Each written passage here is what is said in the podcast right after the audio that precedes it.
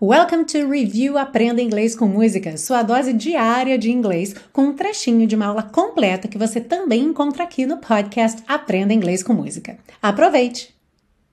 E para a gente fechar essa parte 2, temos a frase And in case you didn't hear.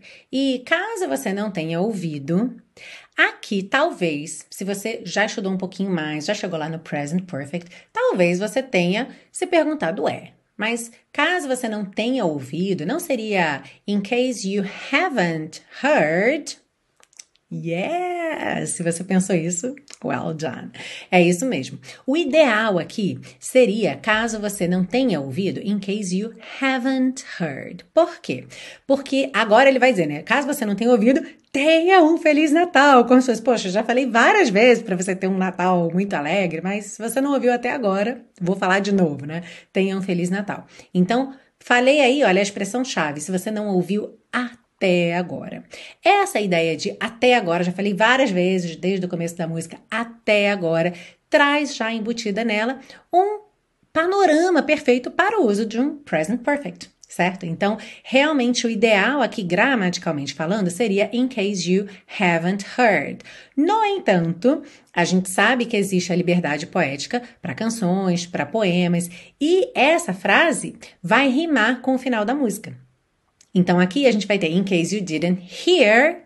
Oh, by golly, have a holly jolly Christmas this year. Então a gente quer rimar hear com year e se fosse haven't heard, não iria rimar com year, alright? Então aqui a gente percebe que houve uma mudança e uma adaptação, tá? Para rimar, para ficar bonitinho ali na rima, mas realmente o ideal seria in case you haven't heard.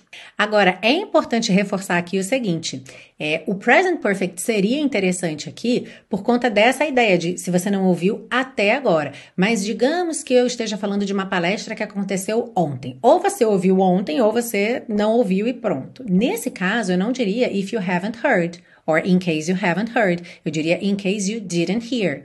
Por exemplo, ó, caso você não tenha ouvido, o professor falou ontem para fazer isso, ok? Nesse caso seria in case you didn't hear, porque a palestra não está mais acontecendo. Não é você não ouviu até agora, é você não ouviu ontem. Então é interessante você reparar que in case you haven't heard não é o ideal aqui para ser a tradução perfeita do português. Não tenha ouvido you haven't heard tá? Não é por isso, é só por essa questão do até agora. Se fosse lá no passado, in case you didn't hear, estaria correto, seria inclusive o ideal. Por isso que esse assunto de present perfect or simple past é um assunto que sempre exige um pouquinho mais de reflexão. A gente fica até um pouco mais inteligente depois que aprende o present perfect, de tanto que a gente tem que se pôr para pensar, avaliar cada situação para entender realmente qual é a melhor opção.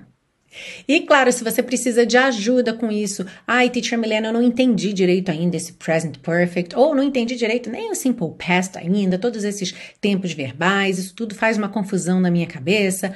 I have the perfect solution for you, o meu curso de inglês, o intensivo de inglês da Teacher Milena. Saiba mais em www.intensivo.teachermilena.com.